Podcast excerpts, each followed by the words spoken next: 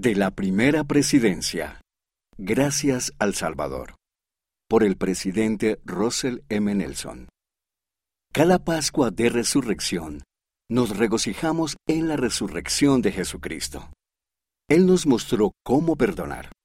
Estando en la cruz, le pidió al Padre Celestial que perdonara a quienes le habían hecho daño.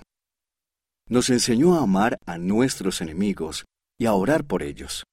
Los invito a orar y a pensar en alguien a quien necesiten perdonar y también en alguien a quien necesiten pedir que los perdone. Les prometo que al perdonar y procurar el perdón, el Salvador les dará paz. Jesucristo ha resucitado. Él los ama. Gracias a Él pueden sentir el gozo y el milagro del perdón. Adaptado de Facebook, 17 de abril de 2022.